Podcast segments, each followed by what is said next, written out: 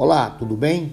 Amigos e amigas, o processo eleitoral de 2022 já se encontra, como nós estamos assistindo, em pleno curso. Primeiro, uma movimentação grande durante praticamente todo o ano de 2022, no que se denominou de pré-campanha. Uma certa hipocrisia, né? que é presente, está presente na vida nacional, a pretexto de dizer que não se pode fazer campanha antes de realização das convenções partidárias, se deu essa saída aí da chamada pré-campanha, que na verdade são atos expressos de campanha propriamente dita. A única diferença é é que os pré-candidatos não se dirigem ao eleitor especificamente pedindo me dê seu voto ou não divulga, não pode divulgar, por exemplo, o número de candidato, porque aí estaria sendo caracterizado a campanha eleitoral propriamente dita. É uma grande bobagem, uma, uma, uma semântica aí, mas talvez seja interessante que, se, que permaneça assim, por conta principalmente dos abusos que são verificados em toda a época de eleição no nosso país, especialmente por aqueles que estão ocupando cargos no executivo, ou seja, estão nos governos, sejam prefeitos, sejam governadores, seja presidente da República. Mas sem dúvida nenhuma, essa pré-campanha deste ano de 2022, ela mostrou realmente um abuso o mais desbragado possível do atual presidente da República, que se utilizou e vem se utilizando da máquina pública de modo absolutamente assintoso, ofensivo e aberto, né? fazendo, promovendo às custas nossa, às custas do contribuinte, promovendo carreatas, carreatas não, é motociatas, né? Aqueles passeios de moto.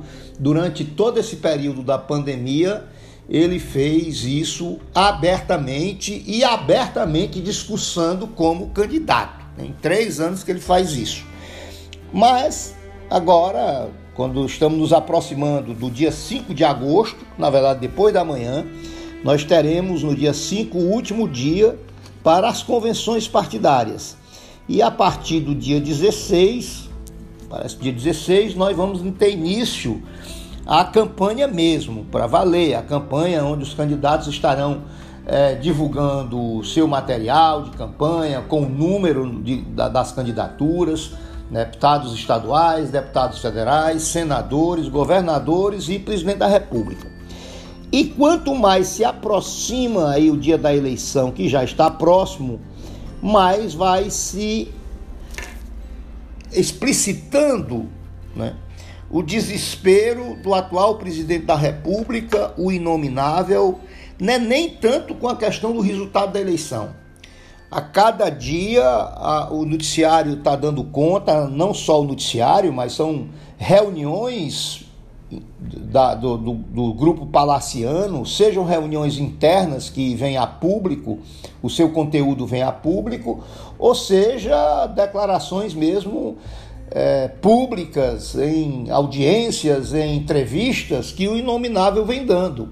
Bateu um desespero, não apenas em relação à possibilidade de perder a eleição, o desespero é muito maior, é no sentido da, do temor que tem o inominável de vir a ser preso por conta dos inquéritos que estão tramitando, seja por, pelos atos antidemocráticos, pelas ameaças de golpe, seja também pela questão da corrupção, que não fica apenas na questão das rachadinhas.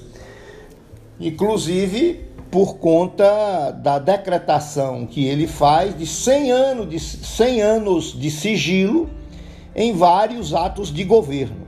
Ora, se um presidente da República é, decreta o sigilo de 100 anos em ações administrativas, em atos administrativos, como por exemplo a questão do uso do cartão corporativo, decreta 100 anos de sigilo, é porque certamente tem muita coisa podre debaixo deste angu. Tem muita pod coisa podre debaixo desse tapete. Então, isso vai cada vez mais sendo demonstrado pela perda, pela, pelo total descontrole com que o inominável agora tem agido.